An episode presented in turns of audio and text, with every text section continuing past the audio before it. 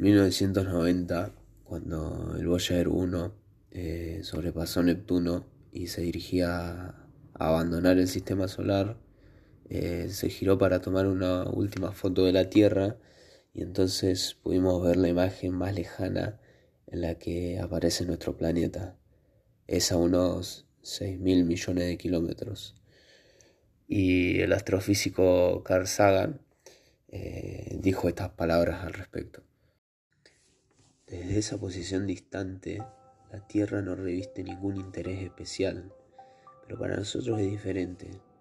Consideremos de nuevo ese punto. Eso es aquí, es nuestro hogar, eso somos nosotros. En él todo lo que amás, todo lo que conoces, todo lo que alguna vez escuchaste y cada ser humano que ha existido vivió su vida.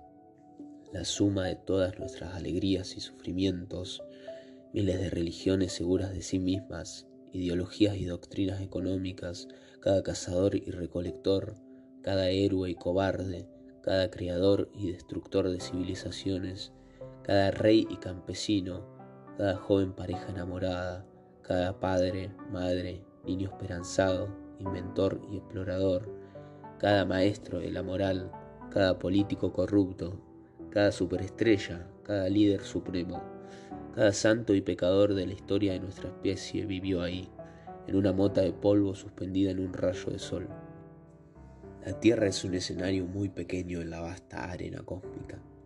Piensa en los ríos de sangre vertida por todos esos generales y emperadores para que en su gloria y triunfo pudieran convertirse en amos momentáneos de una fracción de un punto.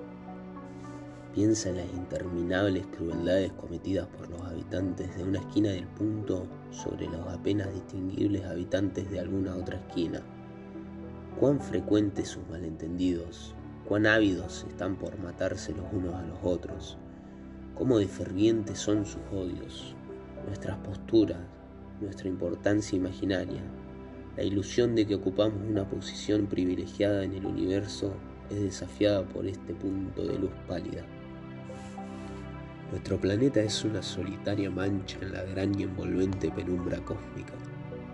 Y en nuestra oscuridad, en toda esta vastedad, no hay ni un solo indicio de que vaya a llegar ayuda desde algún otro lugar para salvarnos de nosotros mismos.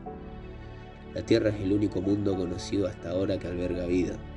No hay ningún otro lugar, al menos en el futuro próximo, al cual nuestra especie pueda migrar.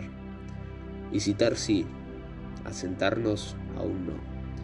Nos guste o no, por el momento la Tierra es donde tenemos que quedarnos. Se ha dicho que la astronomía es una formadora de humildad y carácter. Tal vez no hay mejor demostración de la locura de los conceptos humanos que esta distante imagen de nuestro minúsculo mundo. Para mí, subraya nuestra responsabilidad de tratarnos mejor los unos a los otros y de preservar y querer este punto pálido, el único hogar que siempre hemos conocido.